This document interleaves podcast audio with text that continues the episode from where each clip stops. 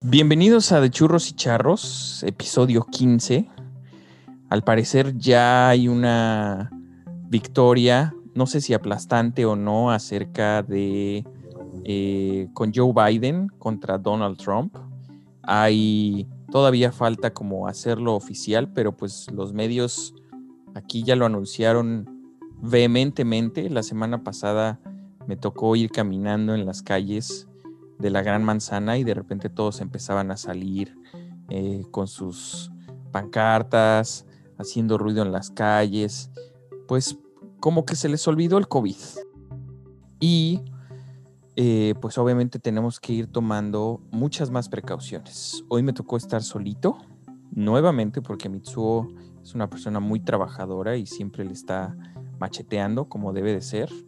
Y hoy tenemos como sorpresa a nuestra primera invitada de el podcast que aparentemente es un podcast bien machote, bien machista, bien sexista que no quiere a las mujeres, pero esta vez me va a tocar entrevistar a una amiga, ex compañera de la universidad que pues yo he visto su andar en donde pues es una persona bien trabajadora desde que yo tengo memoria. Georgina Ávila, ¿cómo estás? Hola Sergio, ¿cómo estás? Bien, ¿y todo tú? bien, todo bien. Muy bien, muchas gracias. Qué ¿Cómo? placer estar contigo aquí. Ay, qué padre, qué padre. Oye, a ver, primero, ¿cómo te ha tratado, la pregunta de cajón, ¿cómo te ha tratado la pandemia? ¿Qué estabas haciendo cuando dieron el, el cierre de los restaurantes, de la industria donde trabajamos? Uf. Bueno, de entrada, yo 15 días antes de que se empezara a dar todo esto, me esguince el pie. Entonces estuve en reposo 15 días. Y justo en ese inter empezó a, a, sonar que también aquí en México iba a haber pues contingencia, etcétera. Y regresé dos días a trabajar y de ahí fue para atrás. Ok. Tal cual.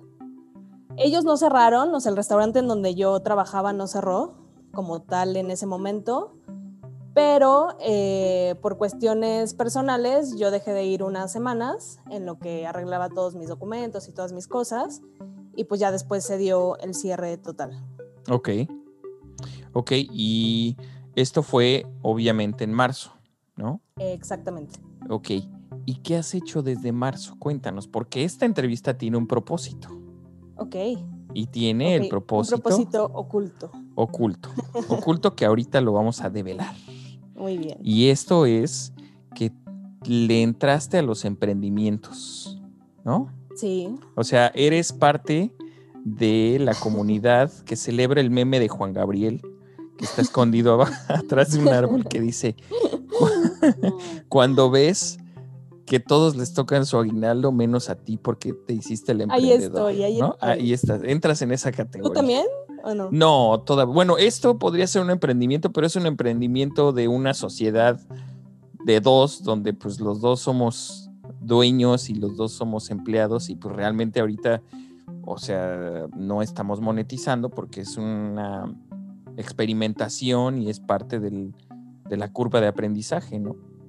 Pero Claro. tú sí ya le entraste de lleno. Cuéntanos. Pues ya estam- estoy en ese camino, igual con, con dos socios, amigos míos, igual de, de la universidad. Ajá. Tal vez los conoces, creo que Tal te fueron vez. a visitar por ahí a Nueva York alguna vez. ¿Ah, sí? ¿Quién Sí. es? Juan Carlos Seychelles, ¿los ubicas? Ay. Ah, espérame, que me fueron a visitar a mí. Bueno, no te fueron a visitar, pero Ah. se vieron por ahí. Fueron. Ah, sí, sí, sí, sí, sí, sí, sí, sí. sí. Ya los Ya. conociste. Ya, sí. Sí, con ellos estoy. ¿Y luego? Pues todo inició mucho antes de lo de la pandemia. Yo trabajaba en el restaurante y al mismo tiempo estábamos iniciando un proyecto juntos por Ajá. amor al arte, Claro. ¿no? por amor al medio, haciendo eventos, haciendo fermentos en nuestras casas, eh, compartiéndolo, ¿no?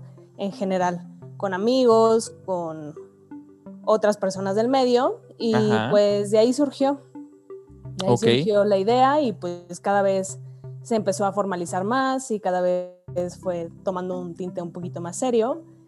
Y eh, creo que sí a raíz de la pandemia, un poquito antes, pero como que fue el momento para meternos de lleno en eso. Ok, ¿y qué hace tu compañía que vende, vende experiencias como Starbucks? Vende, ve- ¿qué vende? O sea, ¿qué, qué, qué productos eh, manejas en tu línea de, en tu catálogo? Pues mira, creo que va más allá de los productos. Y, o sea, sí es una experiencia. Claro. o sea, como que se divide en varias áreas. Nosotros eh, somos un taller de fermentos. Ok, Eh, nos empezamos a especializar en la kombucha porque vimos que había un mercado. A mí en el restaurante todo surgió de, bueno, ya estábamos haciendo fermentos de cualquier tipo, ¿no? Y de pronto, a mí en el restaurante siempre la gente me pedía una bebida alternativa, como de que quiero tomar algo, pero pues, no, no, no puedo tomar alcohol, no quiero una limonada, ¿qué onda que me ofreces? Güey, regálame algo refrescante, algo como No, a, orgánico, y a güey. veces te pedían así un cosmo sin alcohol y tú así, Ay, ¿cómo te explico que es jugo de arándano en una martinera, no? claro, O sea, pero bueno, claro. Y de ahí surgió y como que fueron varias personas al mismo tiempo y yo le dije al de la barra como, oye, te debería de vender kombucha, ¿no? Y me dijo, pues va, O sea, muy- véndemela. esta historia, esta historia es muy de, del sueño americano, ¿no? Del American Dream de, de película de, güey, pues es que un día yo estaba platicando con un bartender con el que trabajaba Tal cual, así ¿No? fue. Así fue. y luego, Véndemela. Y entonces ya ese fue el proceso como de buscar eh, diseño, embotellar, hacer como toda la parte de logística más seria, etcétera. Claro. Y de ahí se formalizó mucho más la empresa. También Correcto. estábamos haciendo eventos con amigos en, en sus restaurantes, de pronto en horarios en donde ellos ya cerraban y aprovechamos para hacer un pop-up, ¿no? De ahí surgió todo. Y también estamos enfocándonos un poquito, todavía no, no los estamos dando como tal, se cruzó la pandemia, etcétera, de dar talleres. También estamos eh, en alianza con unos huertos que están aquí en Las Águilas y les transformamos las- los productos que ellos tienen. Y pues así, haciendo de todo un poco lo que nos gusta. oye, y a ver, cuéntame, ¿de qué se compone la kombucha? Digo, La kombucha, ok. platica, platica a nuestro amplio auditorio de 107 seguidores en Instagram. eh, ¿De qué se compone la kombucha? Eh, bueno, la kombucha como tal es para que fermente, es tal cual azúcar, agua, o sea, un medio, y eh, estas eh, microorganismos o esta, ¿cómo se dice? Esta red que están en simbiosis, las levaduras eh, transforman el azúcar en alcohol, eh, las bacterias también el alcohol lo transforman en ácidos parecidos al acético, entonces al final obtienes una bebida en este caso no alcohólica, eh, acidificada con el sabor que tú decidas. La mayoría de la gente la hace a base de té. Nosotros no le ponemos té por gusto. Y eh, al sellarla, carbonata en la misma botella. Ok, Entonces tienes una soda. Una soda fermentada. una soda fermentada. Ok. Exactamente. Y ahora, por ejemplo, ¿cómo, ¿cómo ha sido tu proceso desde, digamos, desde el punto en donde dijiste, con- junto con tus socios, dijiste, va, vamos a empezar? ¿Y qué empezaste a hacer primero? Como las recetas, empezaste a ver eh, proveedores, mm, eh, no sé, algún diseño con algún cuate que hace etiquetas o diseños incluso de botellas. O sea, ¿cómo fue? ¿Qué fue lo primero con lo que empezaste? Te pregunto esto porque luego debe de haber gente por ahí que diga, yo quiero empezar un negocio, pero siempre como que me cuesta mucho trabajo saber por dónde empezar, ¿no? Claro, y y es que, o sea, yo creo que para cada persona o para cada grupo de personas que quieran emprender algo, siempre es un camino distinto, ¿no? O sea, yo creo que no hay fórmulas como tal, claro que, que las hay para ir sobrellevando todo. Eso no nos lo enseñaron en la universidad. o sea, en nuestra universidad había una materia de emprendedores. Déjame te dijo. ¿eh? Por si se te olvida. Continúa. Ok. Y bueno, de hecho nosotros empezamos haciendo vinagres. Ok. Porque pues, nos gustan mucho, ¿no? Y también, como que dije, en México realmente no hay un sector importante de la población que utilice vinagres de otro tipo que no sea como el, de manzana o el vino blanco para hacer una ensalada, un salpicón, cualquier cosa. O sea, no, no hay ese, ese gusto. Claro que podemos empezar por ahí, pero pues fueron saliendo como otras cositas que vas aprendiendo también, metiéndote un poquito pues al medio al que quieres entrar, ¿no? Creo que es lo primero, hacer como un sondeo. O sea, ¿sabes qué es lo que quieres hacer? Claro. Y, o sea, si solo quieres vender, eh, si quieres expresar algo más, si quieres, no sé, o sea, vas aprendiendo un poquito sobre el camino, sobre la marcha, pero el de nosotros al menos fue así. Em, después fue como de, a ver, ya queremos tener una marca, ¿qué hacemos? Tenemos que tener un diseño, nos juntamos con un amigo nuestro que es diseñador y pues nos hizo un buen de preguntas que nosotros hasta en el, primer momento pues no sabíamos ni responder, ¿no? O sea, como quiénes éramos, qué queríamos, todo esto que te estoy diciendo. Y pues bueno, ya nos juntamos, hicimos un análisis más profundo de lo que queríamos cada uno de nosotros a largo plazo, mediano, corto plazo. Claro. Eh, cómo nos veíamos y un poco reflejar nuestra personalidad en, la empresa, ¿no? Y así fue poco a poco. Creo que el diseño también fue muy de acuerdo a eso. Y cada paso que damos va siendo congruente en ese sentido. O sea, cada lugar en el que estamos pues tiene que tener también para nosotros sintonía con lo que hacemos. O sea, no es como de, ay, voy a entrar a tal lugar nada más porque va a vender muchísimo. Claro, como, como, la, como la demanda del mercado inmediata, ¿no? Exacto. Ya, ok. Exacto. Y, por ejemplo, no sé si te pasó a ti cuando saliste de la carrera, a mí me pasó bastante, y creo que eh, a varios compañeros también. ¿no? Uno, cuando entra a la carrera, tiene una idea de las cosas, ¿no? Y entonces, y esto pasa en todas las carreras, ¿no? Cuando uno entra a la carrera, tiene uno la idea de una idea en su cabeza, ¿no? En nuestro caso, pues estudiar gastronomía era como, yo me acuerdo que el primer día, un maestro, un profesor nos preguntó, ¿cómo te ves cuando salgas de la universidad? en cinco años o en cuatro años. Y entonces todo el mundo decía, yo me veo como el chef que quiero ser y me veo teniendo mi restaurante. O sea, el 90% respondió teniendo mi restaurante. Entonces cuando sales de la universidad, pues van cambiando esas perspectivas porque pues, la universidad es eso justamente, ¿no? Es algo que te da cierta perspectiva de muchas cosas, ¿no? y tú eliges como para dónde dirigirte. Claro.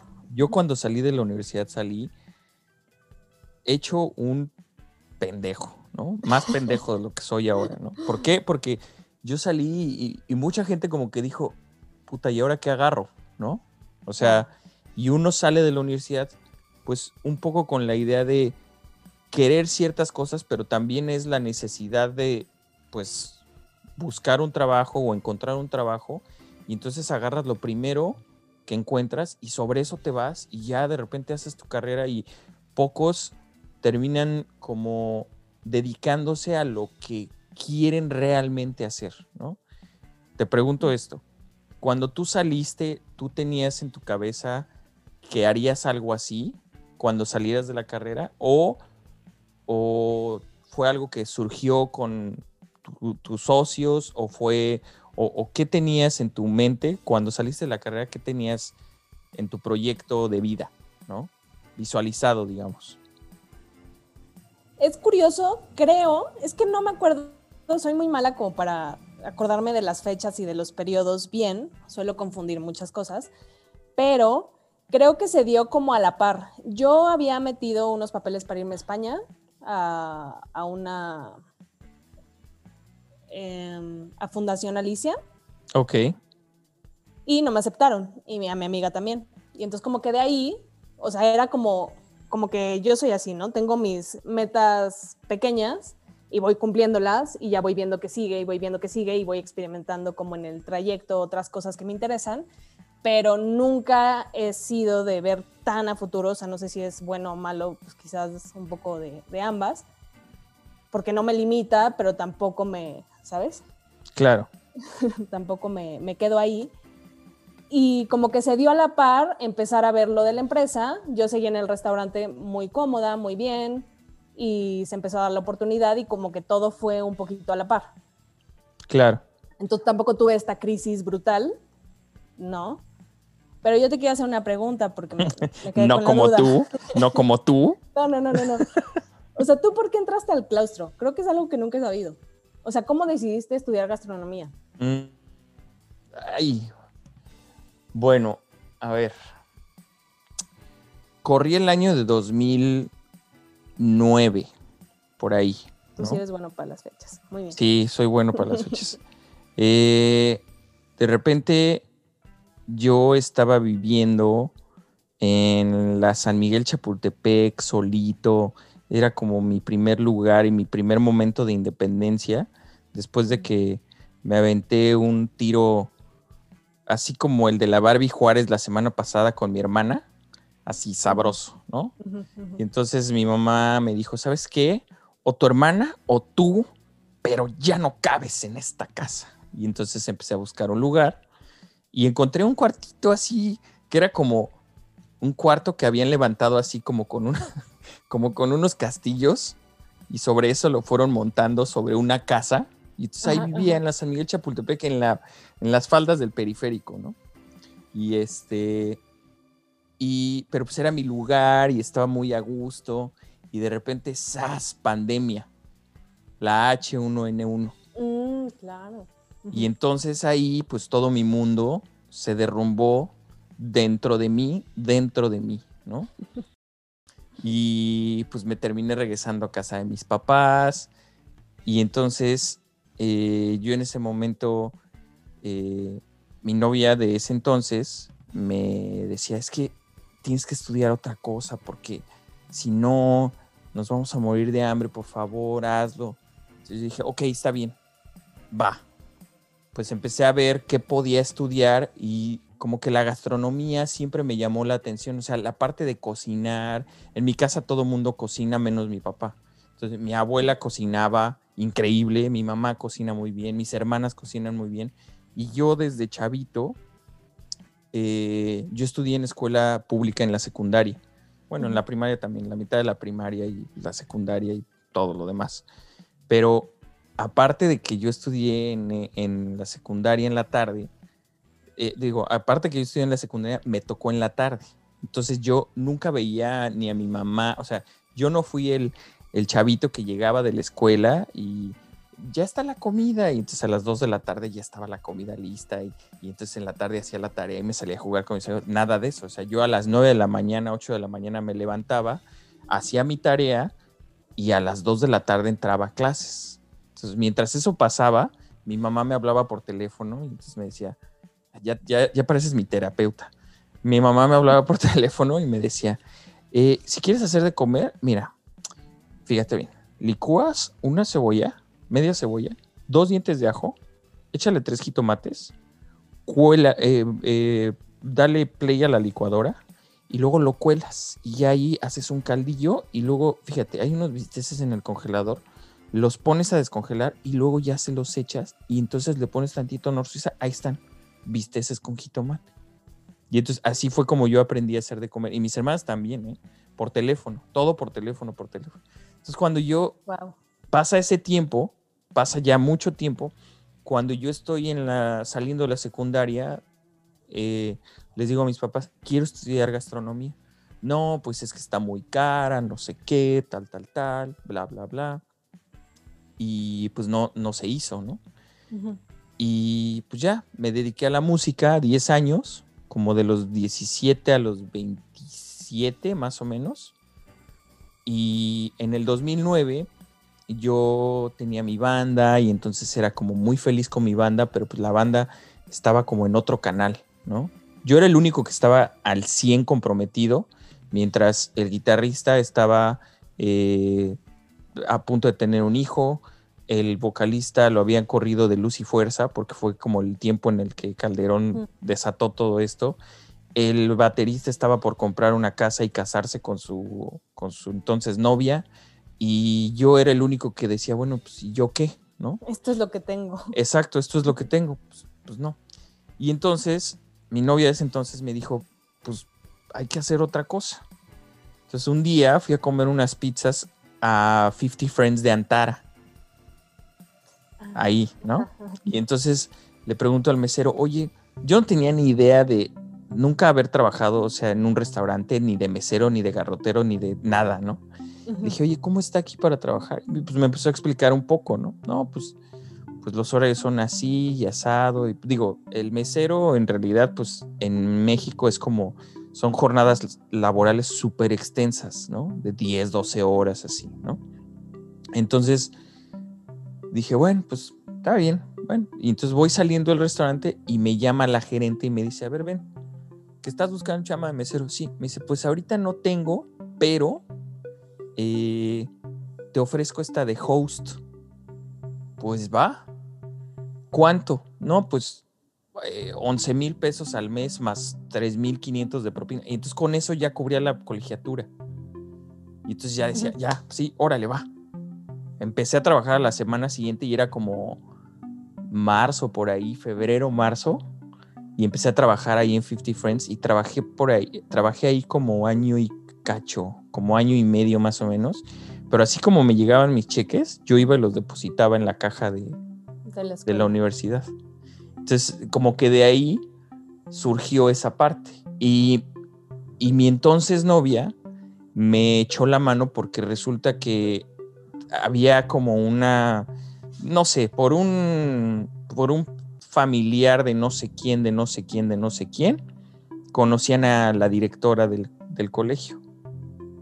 Y este, y pues ahí yo, yo me acuerdo que cuando hice el examen de admisión, yo ya fui el último, o sea, de los últimos en hacer la última camada que hizo el examen de admisión. Entonces ya todos esos eran como los remisos y ya no había más chance que les tocara en la tarde. Entonces yo... La historia de tu vida. La historia de mi vida. Le mandé una carta a, la directora de la, del colegio explicándole que yo necesitaba ir en la mañana porque pues, trabajaba y entonces el trabajo me iba a dar para pagar la universidad, bla, bla, bla, bla, bla. Y de repente pues me respondió y me dijo, ok, pues te quedas en la mañana, vamos a hacer una excepción, me dijo. Y te quedas en la mañana y así fue. O sea, ¿cuál fue el motivo? Pues yo creo que los viste con jitomate de mi mamá. ¿No? y, y, el motor tu independencia, básicamente. Pues sí, es que, ay, no sé. pues el motor yo creo que fue, fue mi novia de ese entonces porque me empujó como para hacer otra cosa que no fuera solo la música, ¿no? Porque, me, porque pues ella decía, es que, pues es que, o sea, nos vamos a morir de hambre, carnal, ¿no? Y pues así, así fueron las cosas. Así fue como entré realmente. Pero, pues sí, yo me sentí el tío de todos. O sea, pues todos tenían 10 años, 9, 10 años menos que yo, ¿no? Claro. Entonces, pues yo ya era otra generación, ya para mí, o sea, me hablaban de panda y yo les decía, ¿qué? ¿Quién es? ¿No? ¿Qué? ¿Reggaetón? ¿Qué es eso? ¿Qué es esa música del demonio? ¿No? Entonces, pero pues así. El tío, el tío Sergio. Era el tío Sergio. Y pues así pasó. Pero bueno, cuéntanos tú cómo fue que hiciste esta transición, qué fue lo que te hizo emprender a raíz de la pandemia de, o sea, de tu trabajo, o sea, porque tú tienes como una historia similar de estudiar y trabajar, eras como de las únicas tres personas de tu generación que estudiaban y trabajaban. Pues no sé si de las únicas tres, pero sí, sí me tocó trabajar y estudiar desde el principio. Pero aparte, sabes que, el porcentaje del, alumnado en, en general, ¿eh? el porcentaje de los alumnos que estudian una licenciatura en México, que estudian y trabajan, es como del 5%. O sea, Ah, bien yo hubiera poquitos. pensado que era más alto, pero No, bien poquitos. Eso el otro día lo leí, no me acuerdo dónde, pero, pero bueno, y entonces tú tienes una historia similar y tú trabajaste en un restaurante toda la carrera. sí, prácticamente toda la carrera. Sí, sí, sí. O sea, de hecho yo empecé en este medio en una cafetería Ajá, cuando tenía como 16, 17 años. ok, Ahí estuve como 8 años más o menos. Intermitente, pero ahí estuve. Y Claro. justo yo ahí me di cuenta, más que la co- cocina, o sea, por supuesto que me encanta, pero yo me di cuenta que era mi lugar en el servicio. Siempre me gustó muchísimo la parte del servicio ok, que de pronto se ve como muy rezagada, ¿no? O muy minimizada a veces, pero como que después de un shock emocional y muchas cosas que pasaron en mi vida, me replanteé y dije, yo siempre lo vi como un trabajo alterno en lo que decidía qué quería hacer de mi vida, ¿no? Como esta parte que tú dices de, bueno, ¿y luego de esto qué? dije, no, en algún momento, porque esto no puede ser mi vida, ¿no? Entonces fue cuando me metí al claustro, eh, ya después entré al, al restaurante en el que estaba ujú, y pues ahí me mantuve estudiando, trabajando, aprendiendo.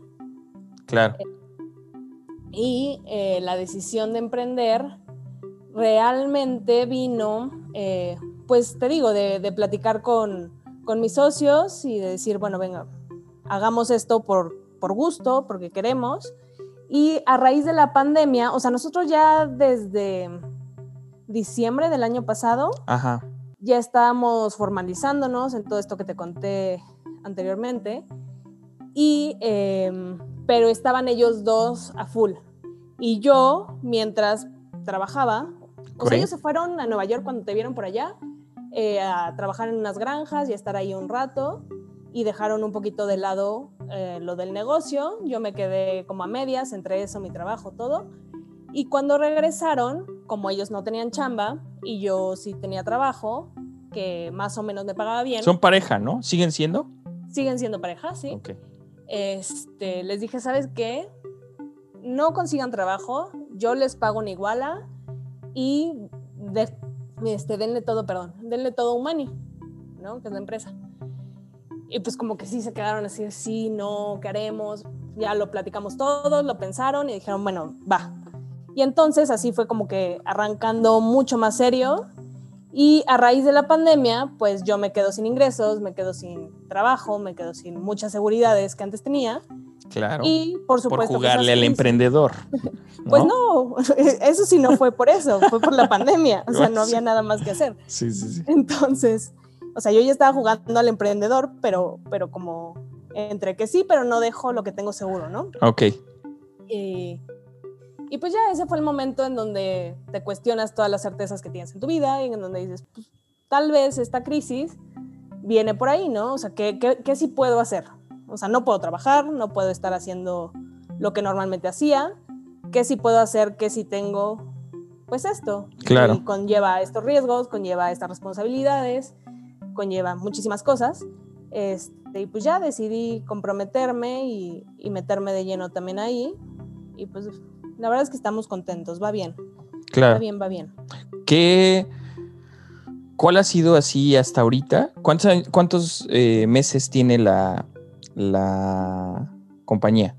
Ya construida, digamos, como, como está ahorita. Como está ahorita tal cual, híjole, yo creo que tiene un año cumplido. Un año.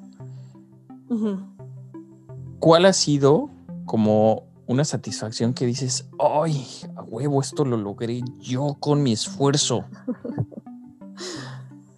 Pues va, va a sonar muy romántico, pero de verdad que creo que todos los días cualquier, cualquier crecimiento es como si, como tu bebé, ¿sabes? Claro, que no son cosas muy grandes, ¿no? Como, ay, está haciendo una gracia o, o habló, digo, que claro que es una gran situación, pero, pero como que son esos pequeños detalles que dices, ah, pude entregar eh, 50 cajas en tantos días cuando empecé produciendo 10 litros, ¿no? Ahora Claro. producimos 300, 400 y va aumentando y vas viendo como ese desarrollo Y sobre todo, también muy romántico, que la gente, que ves la respuesta de la gente diciendo como, wow, me encanta tu producto, me encanta lo que están haciendo, eh, compártanos, queremos saber más de ustedes, etcétera. Pues creo que eso sí es lo más bonito de todo, ¿no? O sea, obviamente tienes muchos encontronazos de, puta, no tenemos dinero para nada, ¿no? apenas podemos sobrevivir con ciertas cositas, pues es parte como de, de arrancar cuando no tienes un, una inversión tan fuerte. Claro. Entonces es decir, creciendo poco a poco, pero pues ese reconocimiento y, y compartir con otras personas eso, pues lo hace muy bonito. Y al final, pues es, al menos para, para mí, creo que hablo por ellos también, parte de, de, por qué nos dedicamos a este ramo. Claro, claro. Ay, qué padre, Georgina. Oye, y a ver, cuéntame, ¿qué vicisitudes has tenido, digamos, en la parte del servicio? O sea, combinando como la parte del servicio con la parte del emprendimiento. O sea, te has topado como con, con estos, mm, digamos, como con estos topes, con estas barreras de, no sé, como estas historias que dicen, no, pues es que en Walmart me cuesta mucho trabajo poner mi producto porque me lo ponen hasta el final de un pasillo o has llegado así con algún, eh, no sé, con algún distribuidor y que te diga, uy, no, eh, es que estas marcas, uff, no me funcionan. O sea, ¿te has topado con, te has topado con, alguna, con algún tipo de burocracia eh, que no te permita crecer?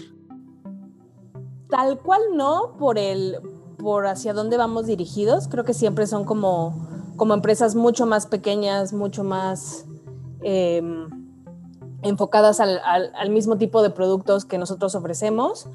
Pero eh, dentro de eso mismo, obviamente estás mucho más reducido y creo que si al iniciar tú quieres dar todo y de pronto a ti te cuesta más eh, vender, ¿no? Que lo que recibes. O sea, todo, toda la logística al ser pequeño al principio es como cruzo toda la ciudad para entregarte una caja y a mí ya no me salió. Obviamente, después de ya no entregas una caja, entregas cinco, entregas diez y ese crecimiento es el que te empieza a dar como ya una estabilidad como empresa.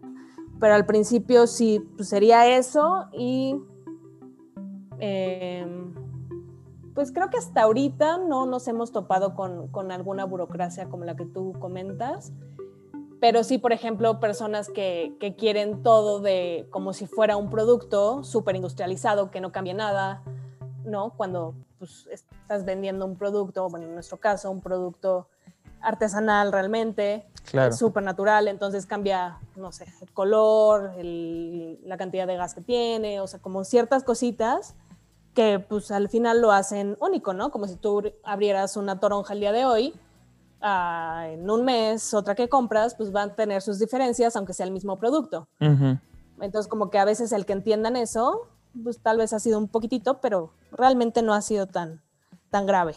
O sea, digamos que tu, que tu andar en el nacimiento de tu compañía ha sido como algo gradual, ¿no? O sea, ha ido como exponencialmente, ha ido como en crecimiento, ¿no? Más bien, ha ido creciendo exponencialmente, más bien. sí. Sí, ok, muy bien. Oye, ¿y cuáles son tus proyecciones, no? Así, bien mercadológico. ¿Qué es lo que estás, digamos, cómo, cómo te proyectas? Ya tiene un año la compañía. ¿Cómo te proyectas para el próximo año? Pensando que la pandemia, pues, va a seguir aquí, ¿no? Claro, o sea como si hoy mismo, o sea, como en el mismo panorama que tenemos sí.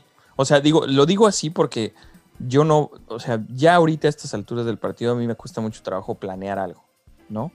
O sea, yo el año pasado, bueno, más bien a principios de este año yo decía, no, voy a ir al DF cada tres meses porque mi trabajo me va a permitir hacerlo, tengo vacaciones y entonces voy a ir y voy a hacer y voy a tener más tiempo para mi familia.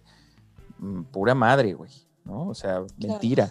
Entonces, yo ahora como que estoy tomando una idea de las cosas en donde a mí ya planear más allá de un mes ya es como, pues algo como inimaginable porque todo está cambiando mes con mes o semana con semana, ¿no? Pero en, el caso de tu, en el caso de tu trabajo, ¿qué te permite, eh, digamos, pensar que puedes tener una proyección hacia un año con, con tu compañía? Pues lo que tengo en mente o lo que tenemos en mente, pues sí es escalar la producción y eh, integrar más productos a lo que hacemos. Eh, ya estamos pensando en ampliar un poco el lugar donde, donde producimos, entonces como que hemos ido creciendo también en ese aspecto de, de la capacidad, pero también con, con, pasos pequeños ahorita, por, justo por esto de la pandemia, ¿no? O sea, aventarte a rentar un lugar ahorita eh, cuando no sabes si mañana cierran todo, ¿no? Dependemos un poquito también como de los restaurantes porque es nuestra mayor venta. Claro. Em, entonces, como más que proyectar ese, tipo de pasos, creo que sí es a nivel de, de, de planeación, de hacer las cosas bien, o sea, como toda la parte administrativa, eh, sentarla mucho mejor, digo, no estamos mal, pero mucho mejor, y pues ir ampliando lo que hacemos. Pues esto de los talleres que te comentaba, eh, cada vez más alianzas con otras personas del medio, cosas que van saliendo, pero de nuestra parte, pues escalar la producción en todos los sentidos. Muy bien. Y ya para terminar, ¿qué signo eres? Ah, no es cierto.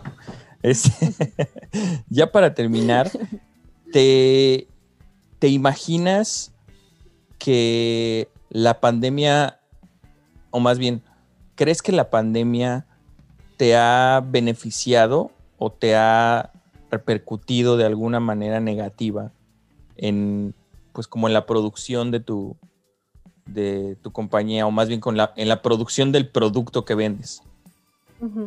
O sea, creo que justo por el momento en el que nosotros estamos es muy complicado de, tenerlo, con, o sea, de, realmente verlo con, con claridad, porque como estamos justo en ese momento de cambios todo el tiempo, o sea, no sabemos cómo nos comportábamos sin pandemia, ¿sabes? Casi, porque apenas arrancábamos. Entonces, creo que lo que sí nos dio la pandemia fue el, el poder tomar un, momento para pensar qué, queríamos hacer, cómo lo íbamos a hacer y tomar acción, porque aparte no había de otra, ¿no? O sea, había que, moverse. En ese sentido, sí, o sea, seguramente malo, pues también, ¿no?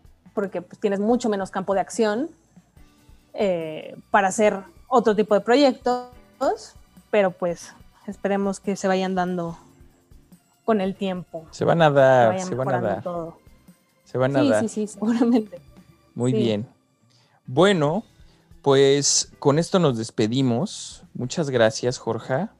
Eres muy apreciada, muy admirada, muy respetada. Eh, te estimo mucho y te quiero ver triunfar. Claro que sí. Este, Muchas gracias. Cuenta, pues, dime, dime, dime tus redes sociales para ver que, que te encuentren con tus 14 millones de seguidores por tus fotos en bikini. claro. o sea, las redes sociales obviamente de Humani. Claro. Es fermentos.humani. Ok. Ok, ¿y pedidos y esto igual por ahí o...? Igual, ahorita por Instagram. No, perdóname, humani.fermentos, es que siempre los... Humani.fermentos. Bueno, punto pues fermentos, así en Instagram. Perfecto. Así es. Muy bien. Pues con esto nos despedimos. Por favor, síganos en redes sociales. Eh, les agradecemos a todos que nos escuchen. La próxima semana Mitsuo ya va a estar aquí, ya nos va a contar qué hizo y una más de sus aventuras en el mundo de la música. Y nuevamente, gracias, Jorge. Y pues nos estamos, nos estamos viendo o escuchando. Cuídense. Muchas gracias. Bye. Bye.